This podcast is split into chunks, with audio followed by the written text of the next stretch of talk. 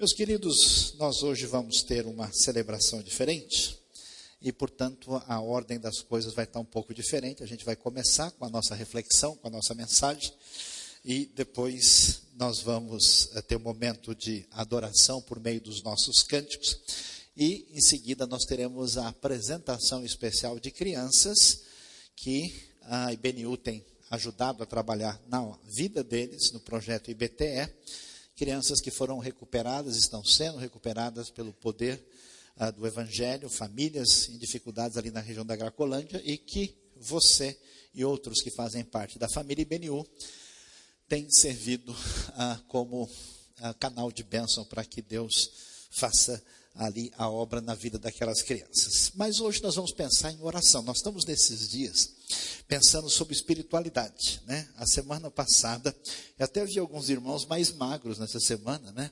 Ah, teve gente assim que está mais esbelto, né? Não falou nada assim, né? Mas é, de fato a gente pensou um pouquinho sobre o jejum, sobre o que a Bíblia fala sobre o assunto e fizemos uma reflexão. E hoje vamos pensar sobre oração, oração que vem do coração. Então eu peço a sua atenção para que a gente é, observe aí o texto de 1 Samuel, capítulo 1, de 1 a 28. Se, se tem uma coisa que eu tenho visto que tem sido uma dificuldade na vida de muita gente, é exatamente lidar com orações. Por quê? Porque muitas vezes a gente vai ouvir sobre oração e às vezes você, você já reparou isso, você vai ouvir umas pessoas orarem até atrapalha a sua comunhão, porque as orações às vezes falam umas coisas que não tem nada a ver, né? a pessoa troca um negócio pelo outro. Você percebe que às vezes a pessoa está orando, não está nem pensando no que está falando. E tem crente que já funciona no automático, né? já está acostumado, a, a, a roupa dele já é crente, já vai para a igreja sozinho e volta. Então na oração dele também funciona naquele esquema de mais ou menos falar aquilo que a pessoa fala sem prestar a devida atenção. Então algumas orações costumam ser impensadas, orações incrédulas, a pessoa nem acredita que vai acontecer nada, ele leva até um susto. Aquela história famosa que aconteceu no interior do Ceará, numa seca muito forte que teve, que eles passaram a semana toda pedindo que Deus mandasse chuva. E aí, no final, chegou no final de semana, só um menino, que foi lá de uns 10 anos de idade, levou guarda-chuva. E aí, no final da reunião, caiu uma chuva e só ele voltou para casa, porque ninguém esperou que fosse cair chuva nenhuma. Né? O pessoal é, acredita, mas uh, com bastante moderação. Então, algumas orações são incrédulas, mecânicas, né? a pessoa simplesmente ela é, estabelece ali um, um palavreado que ela está acostumado e até é, orações manipulativas. E, às vezes, a oração até passa a ser, como a gente via aí, uma espécie de expressão indevida de espiritualidade. É, para muita gente, uma coisa complicada e difícil. Então, vamos olhar o que a Bíblia tem a nos dizer. E vamos dar uma olhada no texto de 1 Samuel, capítulo 1, para ver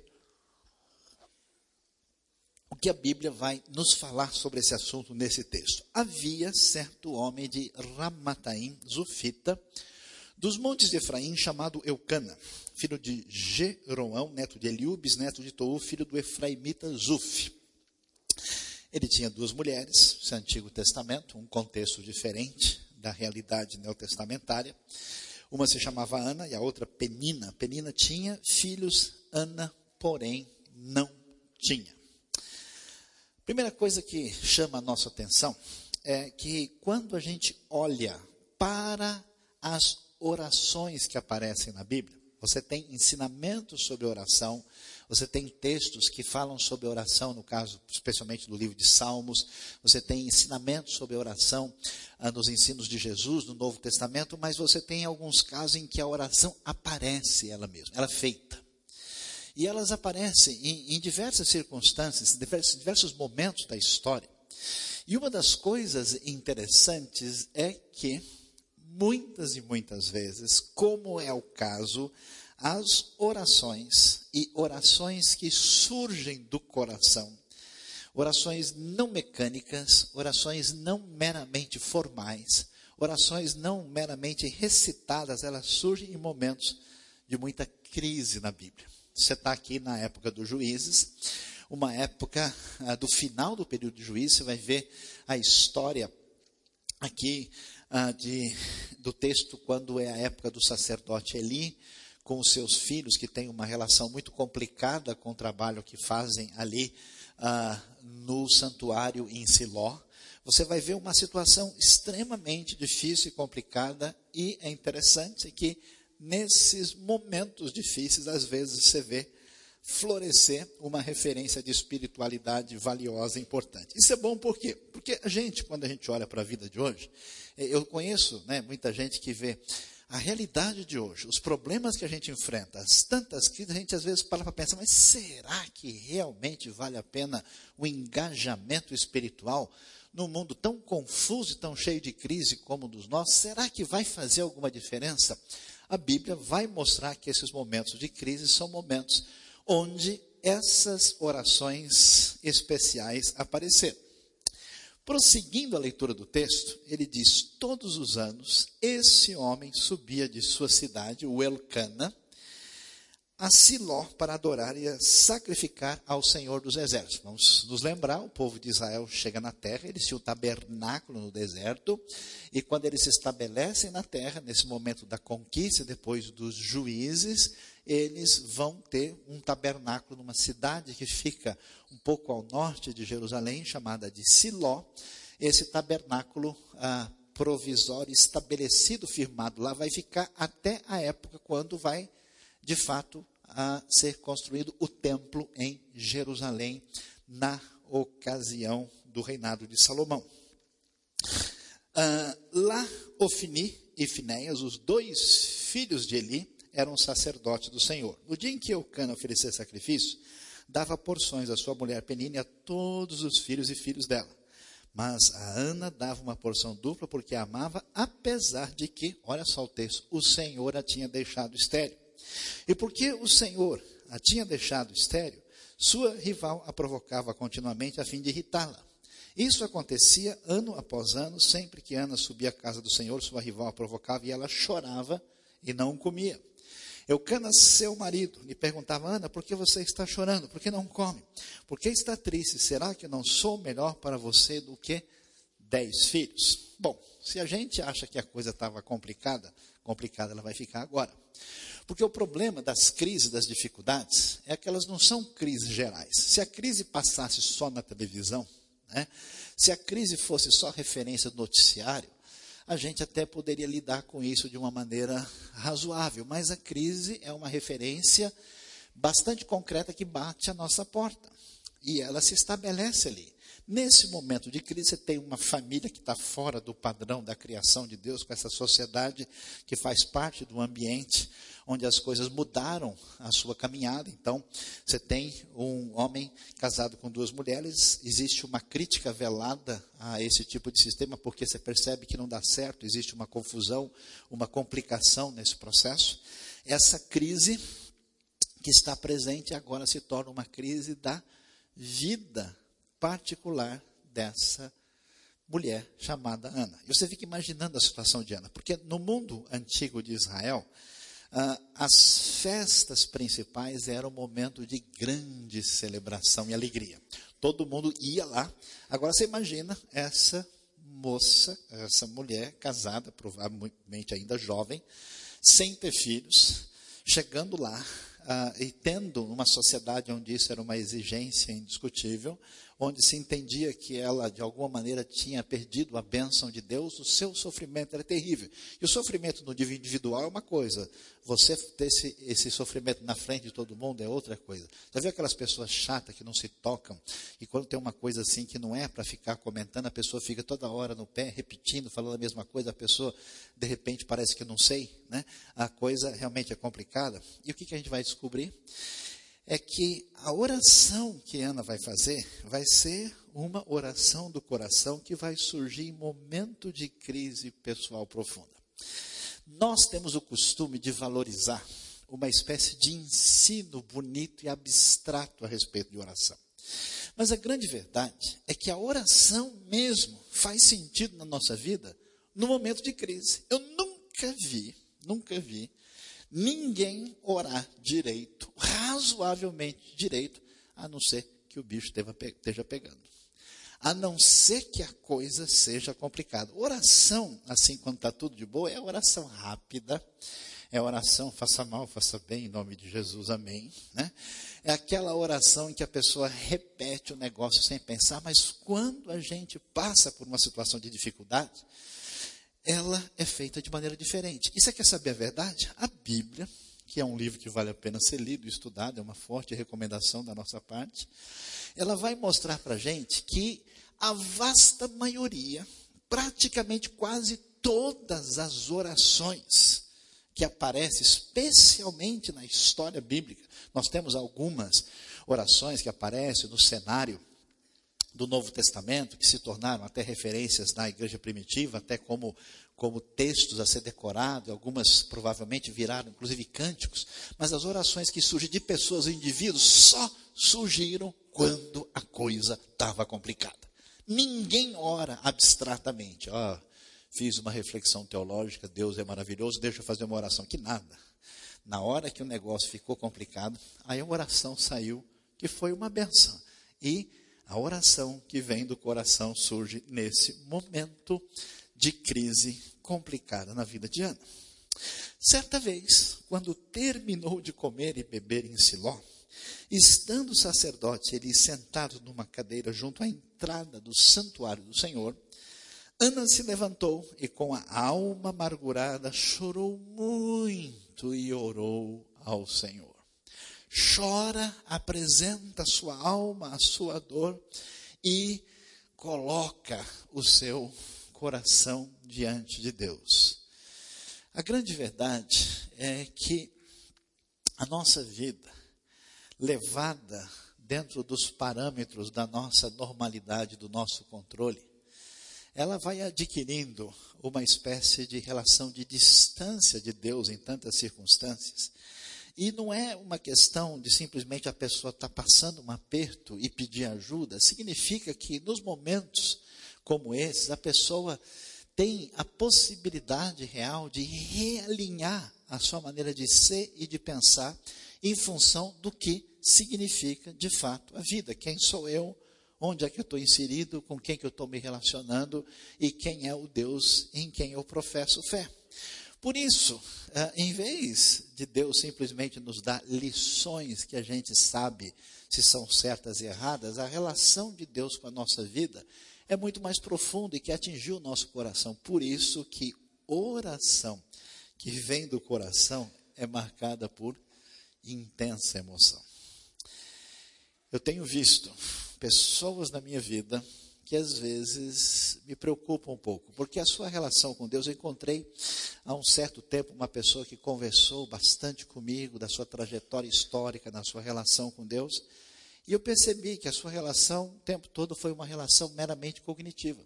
Deus era uma ideia, era um conceito, era mais ou menos um X de uma equação que precisa ser encontrada quase que poderia ter assim, né? Trigonometria teológica. A pessoa vai lá, faz o cálculo e descobre, né? Quanto é que dá aí, qual a hipotenusa que é igual a Deus. A coisa funcionava mais ou menos assim. Agora, essa pessoa, numa conversa, disse para mim: é para mim o que eu preciso é realmente pedir que aquilo que entrou na minha cabeça desça e atinja o meu coração. Portanto, a gente vai ver que os textos bíblicos que registram essas orações, orações profundas, orações marcadas, não só por um clamor diante de Deus, mas uma intensa emoção que mostra a sintonia da pessoa como um todo na busca de Deus diante da sua necessidade, da sua situação de luta pessoal. Muitas vezes a gente vai vivendo a nossa vida e vai criando dispositivos que basta a gente agir da seguinte maneira, basta a gente usar tal elemento e somente quando a circunstância de fato parece estar totalmente fora do nosso controle é que a gente permite um quebrantamento de Deus na nossa vida, no nosso coração. Por isso, é muito valioso descobrir que quando a Bíblia fala dessa oração, que surge com esse impacto, com essa força, ela surge dessa experiência intensa e dessa experiência que marca a força do coração. A oração que vem do coração é um pedido legítimo aceitável diante de Deus. Existe um certo perigo no nosso contexto de termos uma postura quase que fatalista, de aceitarmos toda e qualquer situação que acontece com a gente sem uma coragem de uma espécie de enfrentamento a partir da necessidade do coração. E é interessante que em vários momentos da Bíblia você vai ver que certas pessoas, diante de uma circunstância assim, elas simplesmente não conseguem se conter. E por isso elas se colocam diante de Deus e elas oram e oram profundamente com a força do coração. É a oração da mãe que não admite que o seu filho perca a relação com Deus e com a vida. É a oração que a gente tem para uma pessoa amada que está doente, numa circunstância inesperada que a gente, no fundo, não pode aceitar aquela situação. Há uma espécie de intranquilidade diferente do coração. Há certas circunstâncias na vida, inclusive, que o Espírito de Deus incomoda a gente, para de uma certa forma ter um enfrentamento espiritual e orar e dizer: não pode ser assim. Pessoas nessa espécie de coragem apresentam o seu pedido diante de Deus, e é claro que é um pedido legítimo. É um pedido que faz todo sentido. Ninguém vai fazer um pedido para Deus que não tenha nada a ver com aquilo que é considerado aceitável diante de Deus. A oração que vem do coração age dessa maneira dentro do texto bíblico. E Ana, no seu fervor, na sua dor, na sua dificuldade, chorando diante de Deus, amargurada, aborrecida, como tantas vezes nós não nos permitimos ficar, porque o nosso coração endureceu, porque a gente fechou a porta, a gente acha que as coisas estão debaixo do nosso domínio, do nosso poder. Eu costumo conversar com pessoas, eu já fiz tudo aquilo que poderia ser feito como se fosse verdade, e a coisa não funciona dessa maneira. Ela se coloca diante de Deus com a plenitude do seu coração e ela faz um voto dizendo: Ó oh, Senhor dos exércitos, se tu deres atenção à humilhação de tua serva, te lembrares de mim, e não te esqueceres de tua serva, mas lhe deres um filho, então eu o dedicarei ao Senhor por todos os dias de sua vida, e o seu cabelo e a sua barba nunca serão cortados. Não há nenhuma sugestão para que alguém siga essa postura e a gente tem aí os cabeludos e barbudos de Cristo, né? A ideia não é essa. De repente pode até fazer um ministério para alcançar aí os grunges aí, alguma coisa do tipo. A gente pode pensar, mas não é, não é a proposta do texto. Isso fazia sentido naquele contexto, por causa do voto nazireu, uma coisa semelhante. E ela então coloca diante de Deus o seu voto diante da sua circunstância de humilhação, de luta e dificuldade que, que a oração que tira a gente do controle meramente racional, que tira a gente da letargia, que tira a gente da percepção de uma expressão de fé que é apenas conceitual faz, ela nos leva à entrega. Você vê o que ela está dizendo? Ela diz: Deus, eu estou aqui me humilhando diante de Ti. Se o Senhor me abençoar, de maneira muito especial, eu vou me entregar completamente. Aliás, eu vou entregar a coisa mais preciosa: esse filho será entregue completamente a ti. Na verdade, na verdade, vamos falar sério, vamos conversar aqui. A gente brinca de igreja. Né? Vamos brincar de igreja? Vamos, né? Vamos lá no domingo, legal, né? E o café estava bom, nossa, o papo estava melhor ainda. E como é que a gente faz, como é que a gente funciona nesse processo? A gente se aproxima das coisas de Deus, quer pegar né, as, os docinhos mais gostosos, né? A gente chega na festa assim, vê o que, é mais interessante, leva, fica longe dos incômodos, tem um envolvimento desde que a coisa não nos incomode. Né? Você sabe que todos os nossos irmãos na festa são os porcos e espinhos de Jesus, amém, irmãos? Né?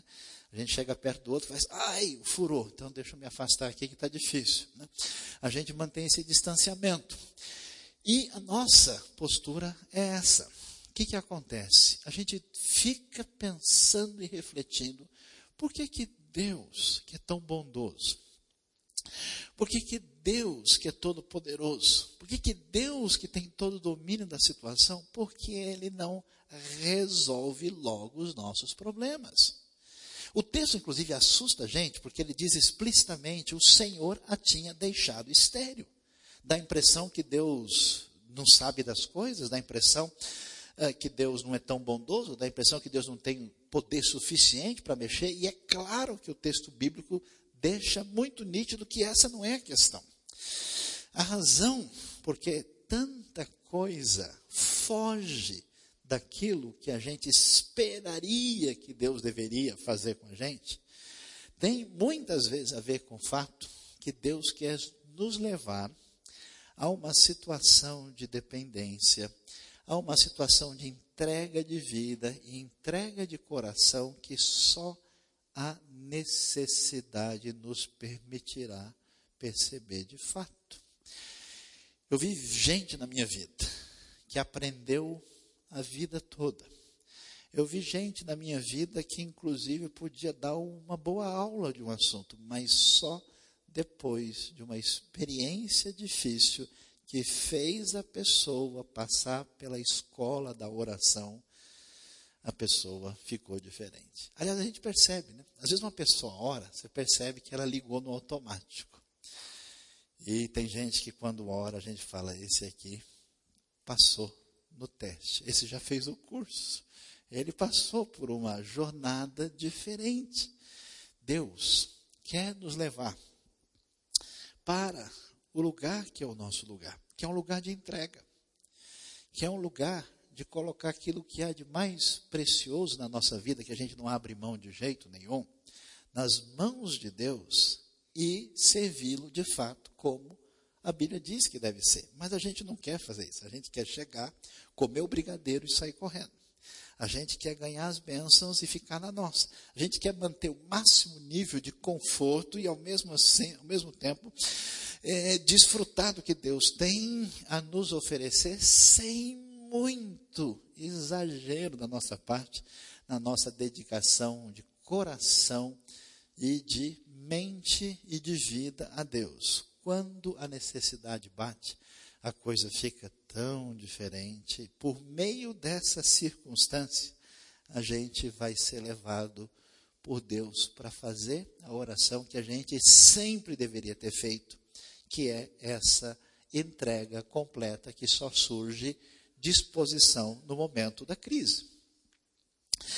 Enquanto ela continuava a orar diante do Senhor, fica imaginando a cena, aquela oração doída, de desespero, de dor, de angústia, Eli observava sua boca. Como Ana orava silenciosamente, seus lábios se mexiam, mas não se ouvia sua voz. Então ele pensou que ela estivesse embriagada. A mulher estava com aquele tipo de movimento estranho, parece alguém que está fora de si, que não está controlado. Então ele disse: Até quando você continuará embriagada? Abandone o vinho. E ele bate pesado e forte e o que, que a gente vai descobrir na oração que vem do coração? A oração pensada, eu já tenho visto pessoas que falam, eu já orei sobre isso. Deus é onisciente, Ele sabe de todas as coisas. Então não faz sentido eu continuar informando a Deus aquilo que Ele já sabia, não sei nem se eu devia orar pela primeira vez. E, consequentemente, eu não vou orar mais porque já está diante dele e agora ele faz o que ele quiser. Essa é a maneira vamos dizer, secular e incrédula de relacionar-se com a oração. A oração que vem do coração não desiste nunca. É a oração irracional. É a oração de amor da mãe pelo filho, amor do pai pelos filhos, o amor de uma pessoa.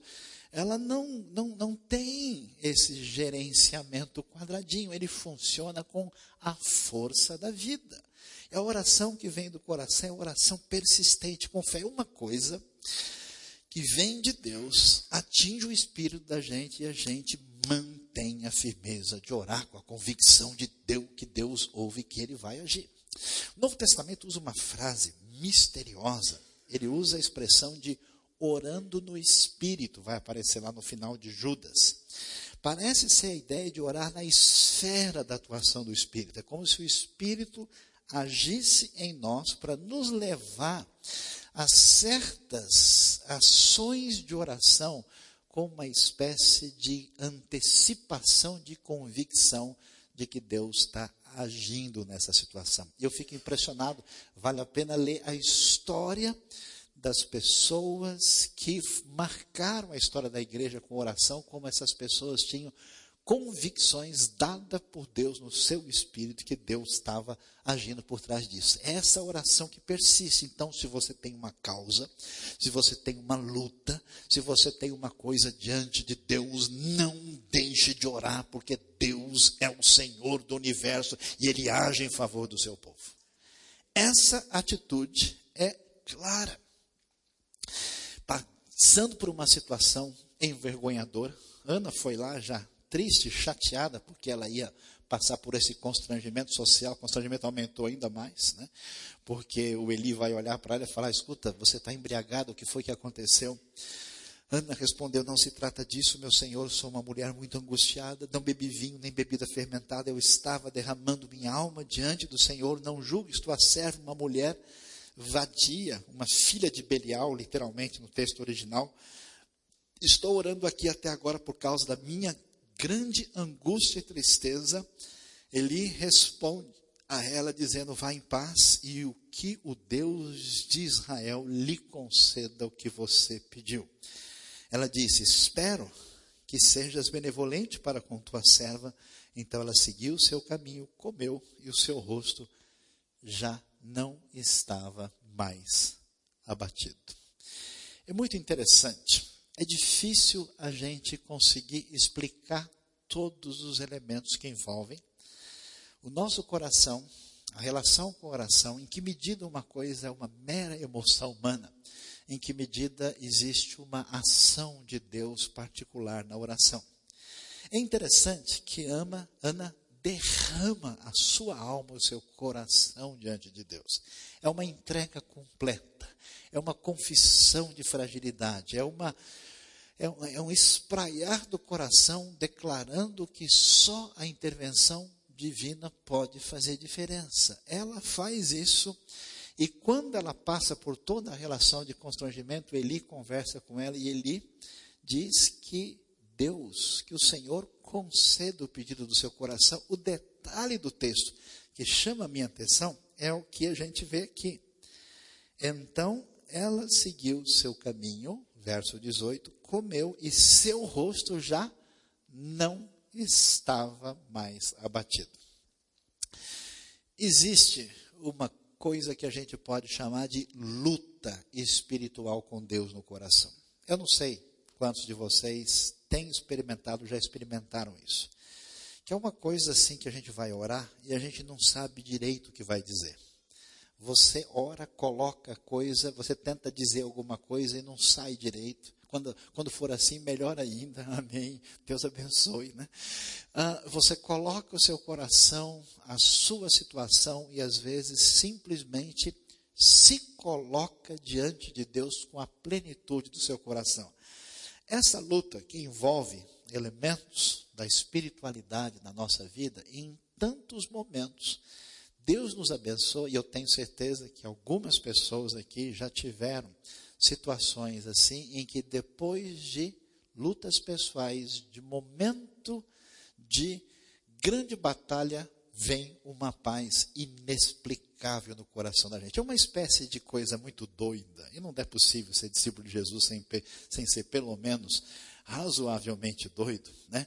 em que a gente parece que antecipa uma vitória, parece que há uma coisa que bate no coração e a gente tem aquela expectativa triunfante, a oração vitoriosa do coração, tantas e tantas vezes encontra paz em Deus. Então eu quero desafiar você na sua batalha, na sua luta, na sua situação diante de Deus, de colocar essa batalha diante até que o seu coração venha captar a maneira como é que Deus mexe lá no fundo com a gente. Na manhã seguinte eles se levantaram em adorar o Senhor. Então voltaram para casa em Ramá. Eucana teve relações com sua mulher Ana, e o Senhor se lembrou dela. Assim Ana engravidou e no devido tempo deu à luz um filho, e deu-lhe o nome de Samuel, dizendo: eu o pedi ao Senhor. Oração que vem do coração alcança vitória no tempo certo de Deus. A gente não sabe. Há certas coisas na nossa vida em que a gente de fato exige, gostaria que acontecesse ou tivesse acontecido no momento XY. Quando a gente conversa com algumas pessoas, tem gente que tem uns gravetos no coração, assim, tem umas algumas coisas complicadas, como se fosse uma tristeza que se levanta contra Deus, dizendo: por que, que Deus permitiu que eu enfrentasse tal problema na minha vida? Ou por que, que Deus está permitindo isso? Por que, que não, Deus não impediu tal situação? Esse tipo de raciocínio não é um raciocínio sábio, porque Deus, na sua bondade, no seu poder, tem o um controle e domínio da situação, por meio desse momento complicado da vida de Ana, Deus vai trabalhar e ela vai alcançar a vitória no tempo certo, quando chega o momento do nascimento de Samuel. E o texto vai prosseguir para terminar no final do capítulo 1. E vai dizer: quando no ano seguinte Eucana subiu com toda a família para oferecer o sacrifício anual ao Senhor e para cumprir o seu voto, Ana não foi disse ao seu marido, depois que o menino for desmamado: Eu o levarei, o apresentarei ao Senhor e ele morará ali para sempre. Disse Eucana a seu marido: Faça o que lhe parecer melhor, fique aqui até desmamá-lo, que o Senhor apenas confirme a palavra dele. Então ela ficou em casa e criou seu filho até que o desmamou. Depois de desmamá-lo, levou o menino ainda pequeno à casa do Senhor em Siló com um novilho de três anos de idade, uma roupa de farinha, uma vasilha de couro cheia de vinho. Eles sacrificaram o novilho e levaram o menino a Eli. E ela lhe disse: Meu Senhor, juro por tua vida que eu sou a mulher que esteve aqui ao teu lado, orando ao Senhor. Era este menino que eu pedia e o Senhor concedeu meu pedido. Por isso Agora, eu o dedico ao Senhor, por toda a sua vida será dedicado ao Senhor. E o texto termina dizendo: E ali adorou o Senhor. Oração que vem do coração, oração que tem a ver com a minha dor, oração que tem a ver com a minha crise, que às vezes pensa, puxa, mas eu sou tão egoísta, eu não vou começar a orar agora só porque eu tenho um problema. Todo mundo só ora direito porque tem problema, inclusive na Bíblia. Quando essa oração é verdadeira e vem lá do fundo, vem nessa confissão de incapacidade e aceitação de que o poder pertence a Deus, ela termina em adoração e dedicação. No texto, Ana vai ser conduzida no trabalho de Deus na sua dor numa dedicação e numa adoração que o texto enfatiza, termina com adoração e uma dedicação especial da sua vida. A grande verdade é que o silêncio divino é proposital. Não fique imaginando que Deus se esqueceu no sentido literal da palavra, ele não sabe o que está acontecendo. Deus está no poder, Deus conhece a sua vida, Deus sabe de todos que sinceramente se aproximam dele. Deus está no controle, apesar daquilo que parece estar fora do controle total. Quando você começa a ler 1 Samuel, a coisa é preocupante porque a sociedade está completamente complicada. Você vai ver o cenário de quem aparece, parece que está mais complicado ainda. A oração e aquilo que Deus disponibilizou e permitiu para a nossa vida, para servir de cura para certos movimentos do nosso coração, que significa distanciamento indevido de Deus. Aquilo que você acha ruim em você é só o fruto de uma raiz maior. Essa raiz maior é esse distanciamento indevido de Deus. E tantas vezes no momento de luta, de necessidade, a oração conduz a gente no ponto certo. Ela é cura para ansiedade. Como as pessoas se destroem e se perturbam e são incapazes de produzir, dominados pela ansiedade, que é um complexo de onipotência escondido. Ela é cura para a autonomia, esse desejo de separação e de domínio próprio sobre todas as coisas em que eu me garanto. E esse distanciamento. Né? A gente tem que ficar igual o sujeito ali, um monte de tubarão de lado, e o cara está de boa. Ela é luta contra a frustração. Ela é o remédio da parte de Deus para a gente poder lidar com essas circunstâncias complicadas. Ela é cura para a revolta, porque quando a gente não coloca as coisas diante de Deus, você permite que o ressentimento vá destruindo você por dentro, sem que é como se a situação difícil é como se você dissesse: Eu sei que Deus foi embora e me deixou sozinho nessa jogada. Eu sei que o negócio está difícil demais. E você permite a coisa cozinhar e azedar lá dentro. Ela é a cura para a rebeldia, para essa atitude de distanciamento rebelde complicado que a gente tem tendência na nossa vida. Meus queridos, Deus é bom. E quando a Bíblia diz que Deus é bom, é porque Deus é bom. E a gente precisa fazer essa conexão de sintonia com Deus. Eu gostaria que nessa semana a gente ligasse a nossa a nossa a nossa conexão wireless do coração e procurasse orar a Deus. A gente, vários dias, tem a semana, pelo menos uma vez por dia. E preste atenção, não seja mecânico. Não seja, ah, não, tem que orar de manhã, porque. Não, tem gente que de manhã ele não consegue nem olhar, quanto menos orar. Ele nem abre o olho. Né? Tem gente de manhã, tem gente que só depois das 10 é que ele responde a pergunta certa. Né? Antes das 10 você pergunta uma coisa e responde outra. Tem gente que funciona com o horário. Então você vai aguardar o momento do seu coração. E quando o momento do seu coração sintonizar, fale com Deus de perto. Apresente o seu coração, coloque, mas vamos fazer uma semana de oração pedido por nós, pela nossa comunidade, pela nossa vida e especialmente pela batalha e luta que você tem diante de Deus. Amém, queridos? E para a gente encerrar vamos pensar um pouquinho mais sobre as coisas maravilhosas que a Bíblia conta para gente. Deus tinha o domínio e o poder da situação. A situação estava muito terrível no tempo do juiz. Em breve Deus haveria de intervir. Ele não permitiria que a coisa chegasse num ponto quando não teria mais jeito de resolver. Deus haveria de levantar um Samuel mais cedo ou mais tarde, um juiz para segurar as pontas e fazer a transição para o momento da monarquia, iria aparecer. Mas a Bíblia faz questão de dizer que a maneira que Deus agiu, eu gosto de ler isso, eu acho bonito demais. A maneira que Deus agiu para levantar o homem certo na época certa foi por um momento de tribulação insuportável de uma mulher que só nesse momento aprendeu a orar de verdade.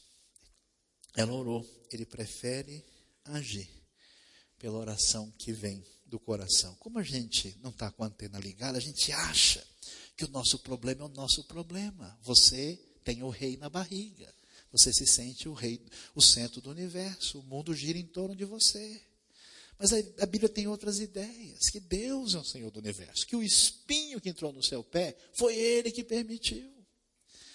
E as mudanças que isso causou em você, que fez você orar de verdade, pode ser os caminhos misteriosos de Deus e do seu Espírito, que através da nossa luta e dificuldade, Deus usa para que, por meio da oração. Coisas impressionantes no reino venham a acontecer. É tão interessante ver a igreja primitiva, os apóstolos, os discípulos, todo mundo lá. A galera só entrou no ritmo depois da perseguição. A coisa funciona de maneira diferente. E qual que é o nosso problema? É a gente achar que sabe das coisas. Quando a gente sabe das coisas, não tem vontade de aprender. Por que tantas pessoas não querem aumentar o seu conhecimento? Porque não precisa. Eu já sei o básico, pastor. eu me garanto. As coisas fundamentais, né? Meu avô nasceu na igreja. Eu sou, né? Tá tudo certo comigo. Muito mais do que fazer Deus nos ouvir, que a gente acha que está precisando, Deus não está informado, eu preciso contar para Ele do meu problema. A oração do coração vai nos fazer ouvir ao Deus da salvação. Quando a coisa pega e a gente ora direito e Deus age na nossa vida, parece que quebra um negócio aqui dentro, arrebenta a pedra da resistência e a gente começa a receber a palavra de Deus de maneira muito diferente. A gente começa a comer a palavra de Deus de um jeito que faz um efeito diferente dentro da gente. Você já leu a Bíblia totalmente despreparado? Ah, eu preciso ler um negócio antes de dormir. É ruim pra caramba, é horrível. Para muitas pessoas, a Bíblia faz mal. O cara fica mais travado do que ele já estava antes. Mas quando Deus mexe com a gente, meu, é muito legal. Tem dia que eu estou muito ruim e eu fico orando para que Deus né, tire as nuvens e trovoados no decorrer do período. Aí de repente dá uma limpada no céu. Quando a gente vai ler a palavra de Deus e o coração abre, pessoal, é muito especial como Deus mexe com a gente. Então a oração, muito mais do que informar, permite que a coisa mexa com a gente lá no fundo e a gente ouça o que Deus tem a dizer de maneira diferenciada. Deus abençoe a nossa vida, Deus abençoe nosso coração nessa tarde. Amém. Próxima semana, uma vez por dia, nós vamos